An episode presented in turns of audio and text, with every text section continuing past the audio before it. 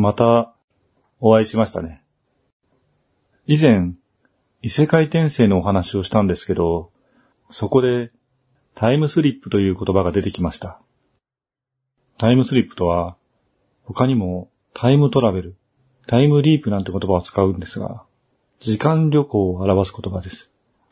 私たちは常に過去、現在、未来へと時間を移動しています。一般にその連続性を無視した移動を時間旅行と呼んでいます。そもそも時間というのは物質の移動の距離を概念的に捉えたもので、すべての物質が動いていない、もしくは同じ速さで同じ方向に動いている場合は、時間は動いていないということになります。ちょっとわかりづらい言い方をしていますが、つまり、時間というものは概念であって、それ自体が存在するものではありません。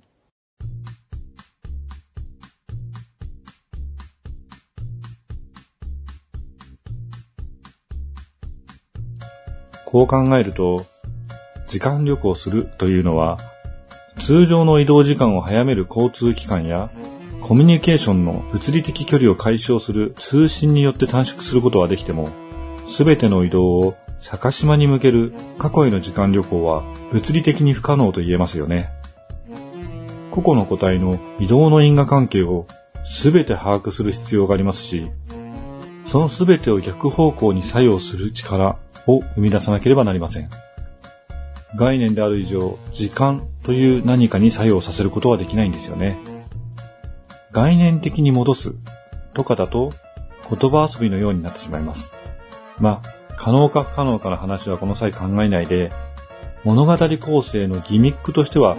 面白いと思うんですよね。物語でのみ使える手法と考えると、この時間旅行というのは物語としての醍醐味と言えるんですよね。個人的にはすごく好きなギミックですね。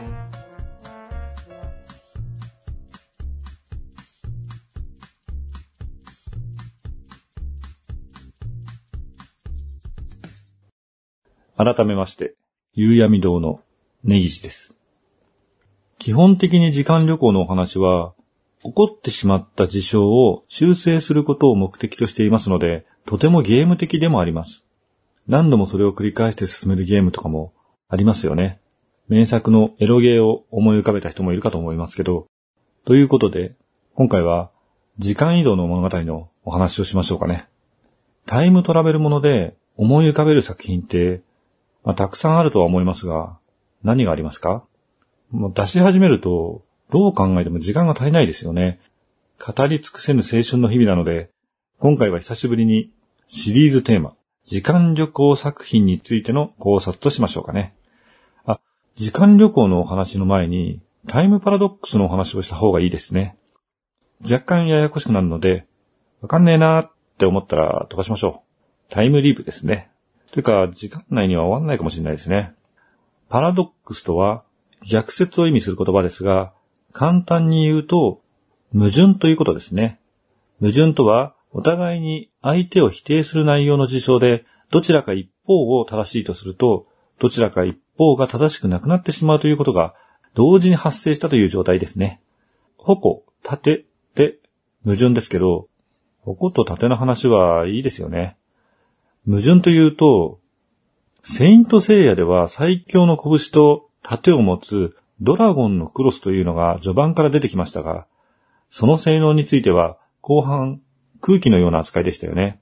というか、ドラゴンのクロスを受け継いだキャラが結構人気も高かったんですけど、すぐクロスを脱いじゃう見方によってはちょっとおバカなキャラだったんですよね。タイムパラドックスの話に戻しますね。では、タイムトラベルにおける矛盾とは何かですが、時間軸を過去、現在、未来と分けて考えます。過去に戻った時の未来は現在ですね。まあ未来も未来ですけど、戻った過去で世界に干渉すると、未来、つまり現在にその影響が出るわけですが、その世界は最初にいた現在と同じ世界なのか、また、時間を操作するという状況で、操作している人間の時間軸はどこにあるのか。最初に物理的に考えると過去に戻るという時間移動は不可能である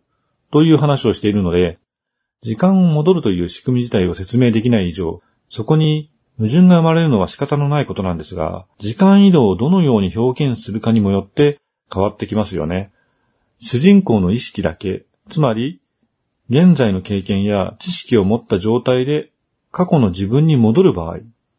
強くてニューゲーム的なやり直しですね。この場合、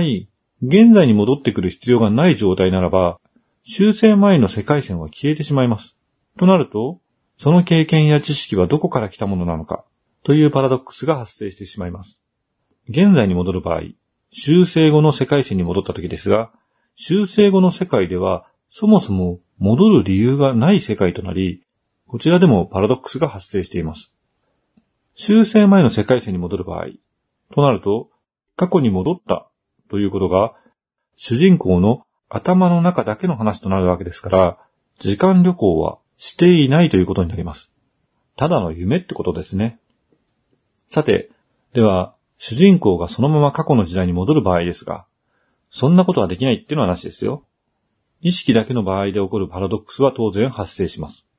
それに加えて、さらにまず、存在しないはずの人間がその世界に現れるわけですから、その時点で修正前の世界とは別の世界になってしまいます。まあ、そんなこと言ったら、意識だけの場合も、そんな主人公はいなかったわけですから、同じといえば同じなんですけど、こちらの場合、主人公が同時に二人存在してしまうという可能性があるところも問題になりますね。バックトゥーザフューチャーみたいに、自分が生まれる前や、ドラゴンクエスト5みたいに、大きく時間軸がずれていると、同じ人間とは思われませんが、実際に経験してきた過去と違った状況が生まれてしまうということは、世界線は平行世界、パラレルワールドとなるので、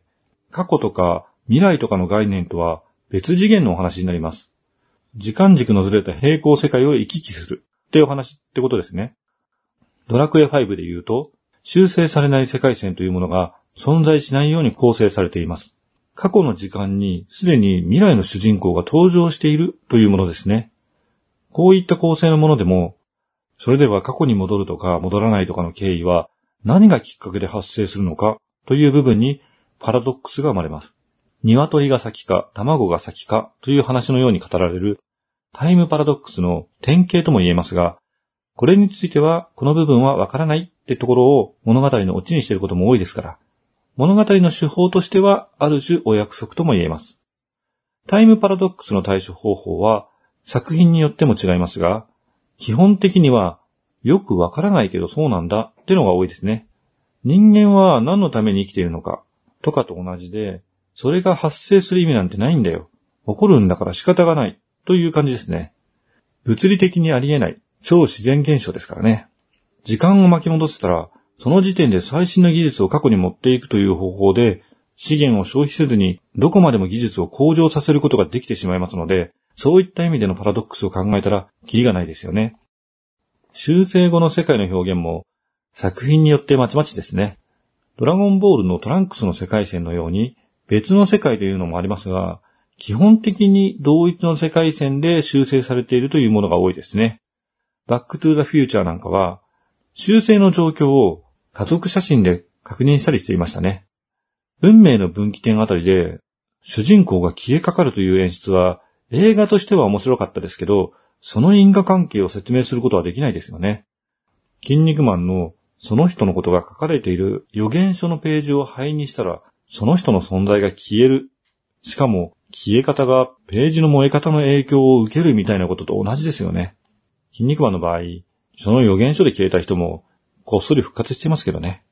修正後の人物がなんとなく修正前の記憶を持っているという演出があったり、修正された瞬間、何らかの違和感を覚えるなんて演出があるものもありますが、その記憶や違和感が起こるタイミングの因果関係は説明できませんよね。物語的に修正後の世界で待っている人物が修正を成功させたことを知る方法でよく使われてますね。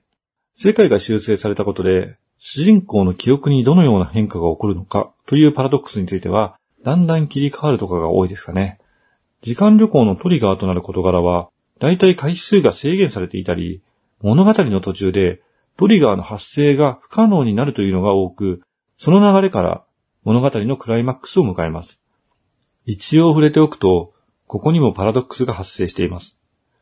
三つの願いを四つにしてくれと同じような理由で、回数の制限は時間旅行ができる時点で存在の意味をなさないですよね。言ってしまうと、トリガーの発生不能を回避する構成のお話もありますよね。なんか本当にタイムパラドックスの話で終わりますね。時間旅行の中でも、よりゲームに近いジャンルとして、ループものというのがありますよね。ある一定の範囲を繰り返す時間旅行ですね。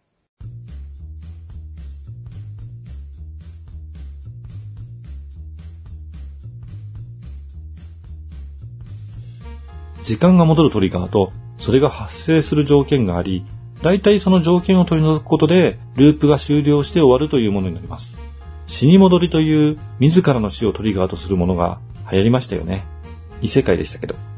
ループで言うと、ジョジョの奇妙な冒険の第4部で登場したキラーヨシカゲのスタンド、キラークイーンのバイツァーダストという能力も似たようなギミックとなっていますね。キラヨシカゲの正体に関わる情報を漏らすと爆発して情報を得た人を爆殺するという能力ですが、その時時間を戻して情報が漏れた事実自体を取り消す仕様となっています。なぜか運命の力的なものが働いて、その時爆殺された人は戻った後の世界で情報を得なくても爆殺されるというおまけまでついていますね。ただ運命の力で死んだとしても、それが起こる前にキラークイーンの能力を解除すると起こりません。キラークイーンは運命の力よりも強いスタンド能力なんですね。この番組は架空の中古書店夕闇堂がお送りしました。